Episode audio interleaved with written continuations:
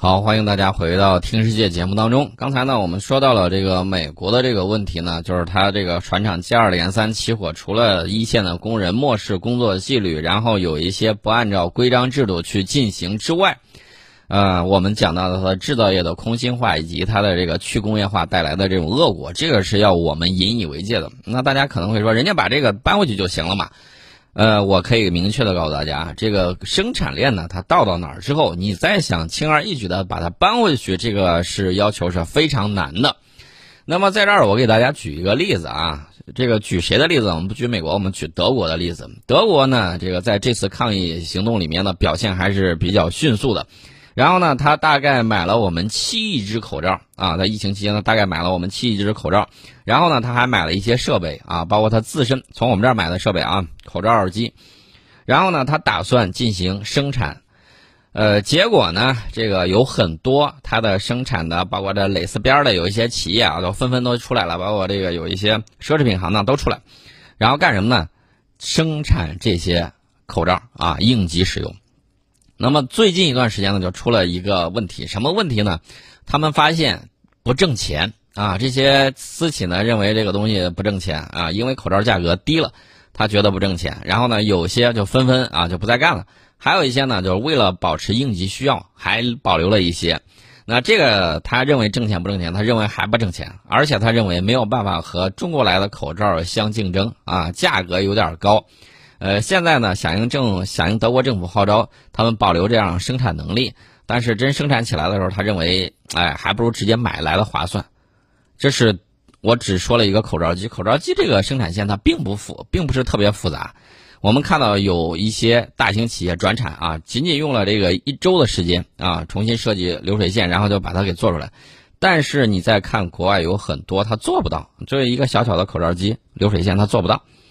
那这个我们看到了情况什么？就是说，他即便想跟你竞争，只要是市场竞争，你拿出来卖的东西，我们就可以做到同质量，价格更低，做到这个同价格质量更好。哎，大家可以看一下他怎么跟你竞争。他如果说我硬要收回去，我把这个东西去做，你觉得人家愿意做赔本买卖吗？把这个东西造出来之后，然后去市场上竞争的时候，完全不如你价格低，完全不如你质量好，那大家都不是傻子啊。赔钱的买卖是没人干的，所以说呢，你觉得他要弄回去啊，这个事情对他来说是很难办的一个事情，或者说要付出巨大的代价。至于这个巨大的代价是多大，我不清楚。那我更看重的什么？我更看重的不是这点金钱的利益，而是时间。时间是站在我们这边的，这个就很宝贵，需要我们的产业不断的升级，不断的向这个中高端去迈进。我们站住一个就吃下一个。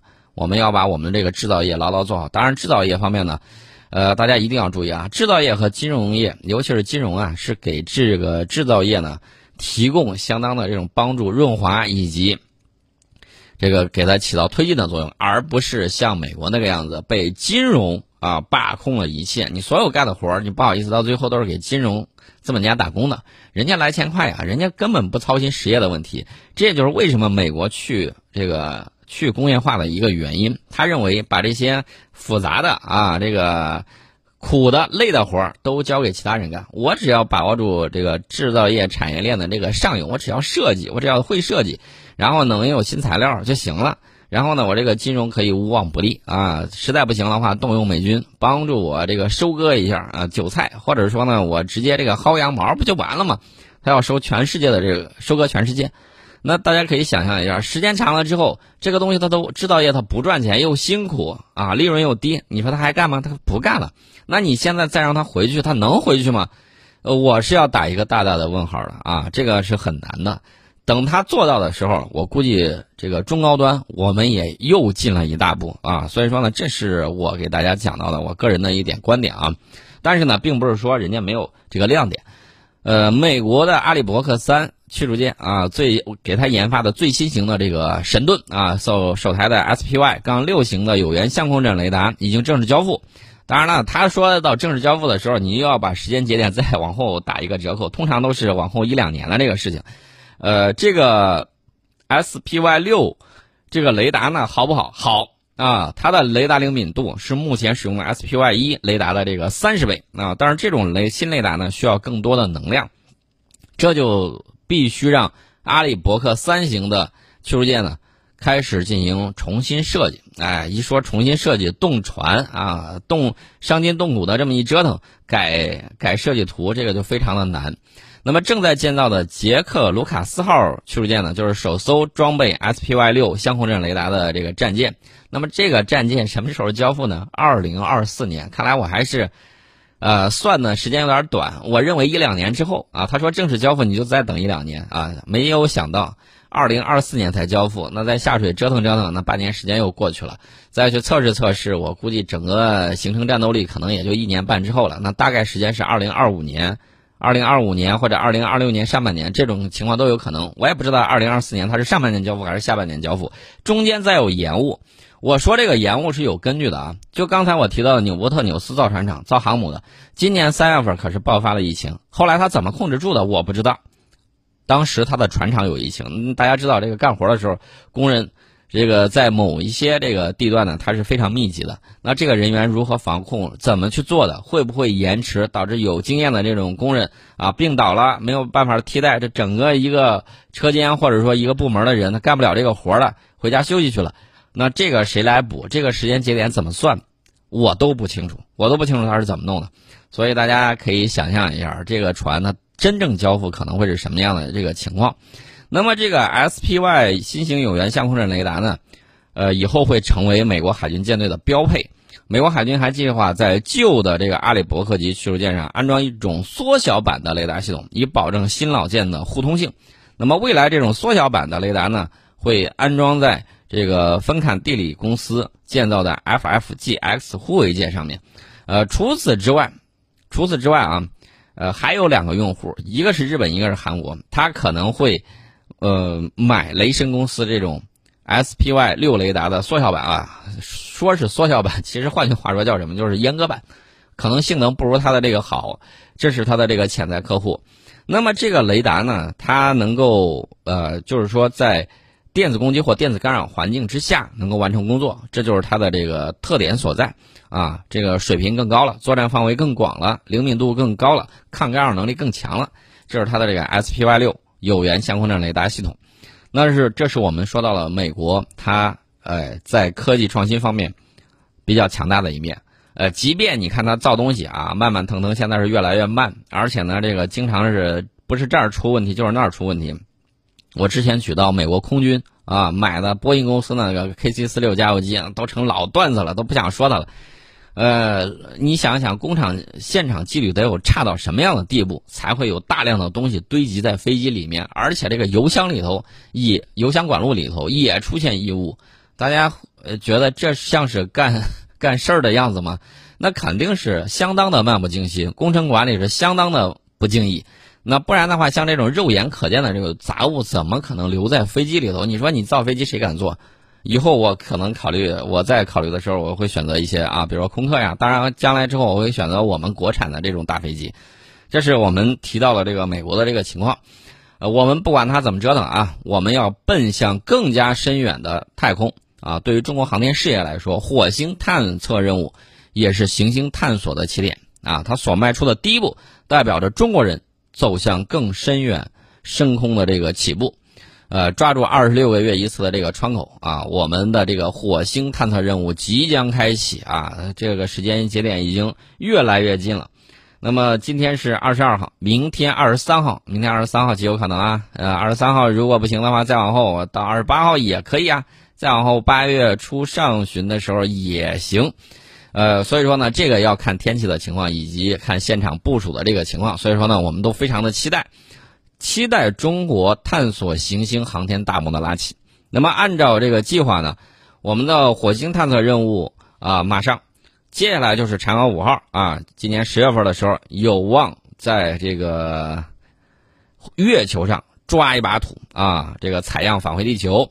那除此之外呢？我们正在建设的还有几百公里之外的啊高空啊，往头上看这个空间站，啊，这是我们这一系列的太空探索，这个大家要期待一下啊！这个不光是好奇心驱使，也受到发展需求的这个牵引。呃，在这个时间段，我还是要提一下这个飓风葡萄哈，这个太空育种的葡萄呢还是很甜的。那么我们从第一颗人造地球卫星上天啊，到这个人类足迹首次踏上月球，然后月球车首次抵达月球的背面，再到掀起新一轮的以火星为代表的行星探索的这个高潮，人类太空的活动印记呢，已经覆盖了咱们太阳系，也就是说地球周边的临近的这几个卫星啊、小行星啊等各种天体。那么这些探索活动呢，会促使我们科学技术啊有新的突破。也会带来一大批新的科学发现。我们昨天就讲到了氦三啊，这个氦三在上面很重要。呃，那么这个东西有了之后，我们就可以有更广阔的视角来去看待地球，来审视自己。然后呢，将来我们会考虑怎么样更加和谐、更加持续的啊，让我们的地球家园更加美好。那么除了这个之外呢，火星。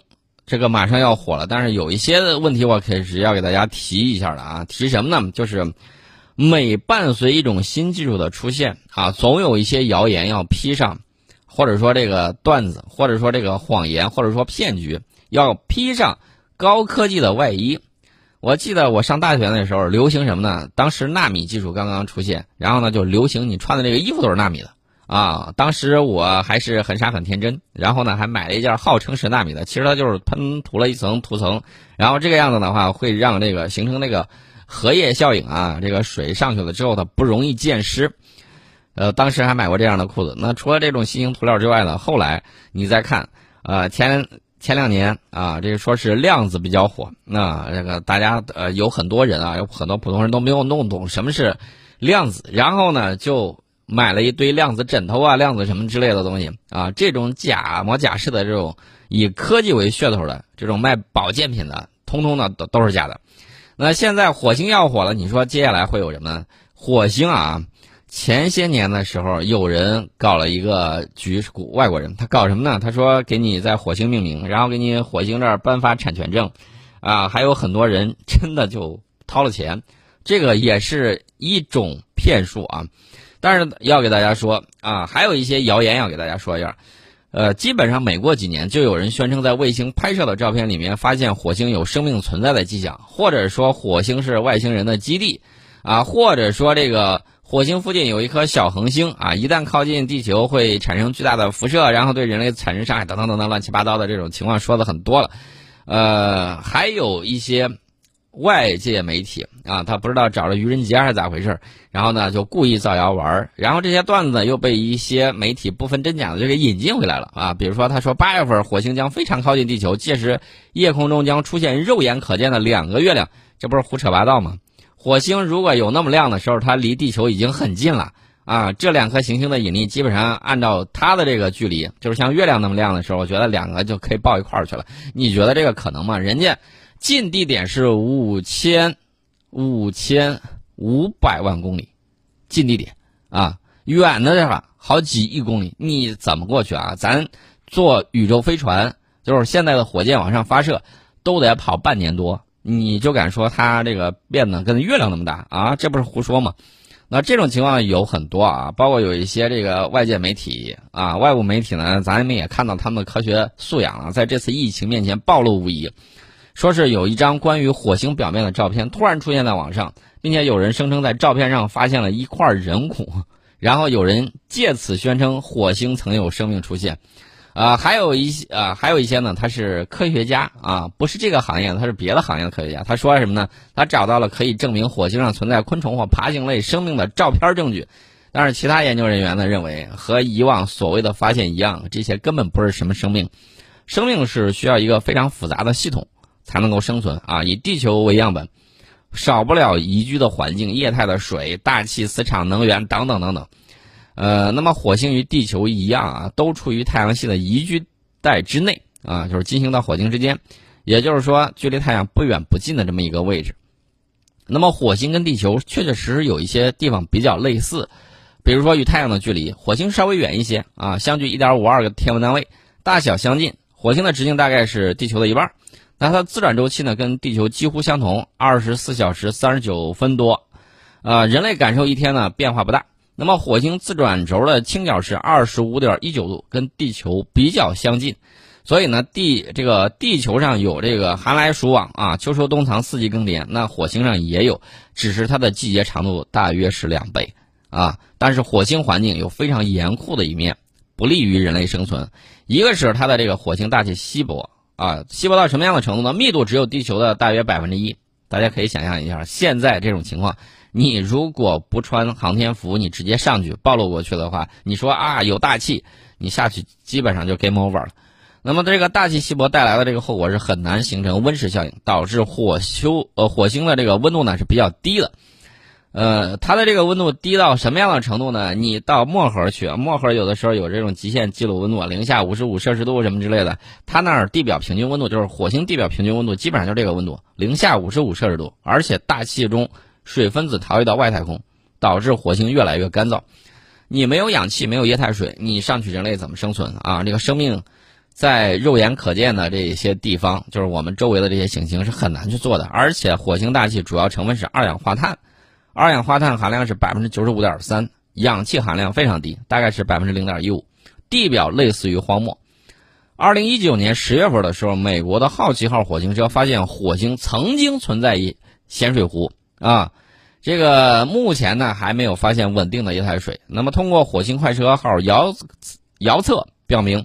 火星地表之下可能存在着液态的湖泊，我们不能否认火星没有生命，也不能回答火星过去没有生命，更不能回答地球的生命是否来自于火星。但是从目前的科学研究来看，现阶段火星是不适合人类生存的啊，这个大家一定要注意。